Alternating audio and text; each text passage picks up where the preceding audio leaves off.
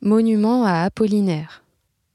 Cette petite sculpture appartient à une série de maquettes pour un monument à Guillaume Apollinaire, finalement jamais réalisé.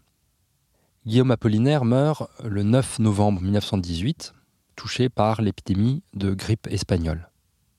En mai 1921, se met en place un comité qui est chargé de commander et financer un monument en l'honneur du poète.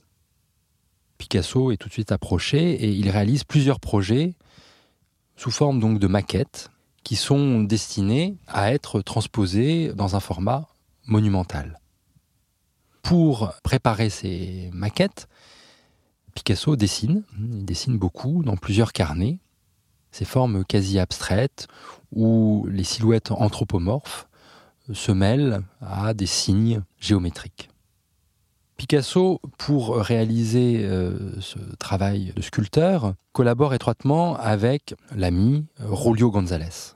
L'artiste crée, durant l'automne 1928, au moins quatre euh, projets de sculpture en fil de fer, dont trois sont conservés au Musée national Picasso Paris on trouve un ensemble de lignes droites qui se rejoignent à angle droit ou oblique, une série de faisceaux ou de cercles, coudés, arrondis.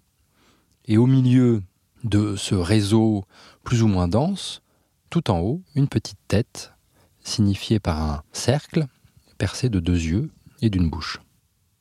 Dans ces sculptures du vide et de la transparence, Picasso reprend une formule lancée par Apollinaire dans Le poète assassiné. C'est l'oiseau du Bénin qui parle, le, double de Picasso dans la pièce.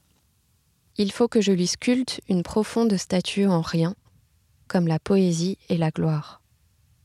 Le projet de Picasso, sorte de monument anti-monumental, sera finalement refusé par la Société des Amis de Guillaume Apollinaire. En 1959, une tête de femme, d'Oramar. Un bronze de 1941 est installé en hommage à Apollinaire dans le jardin de l'église Saint-Germain-des-Prés.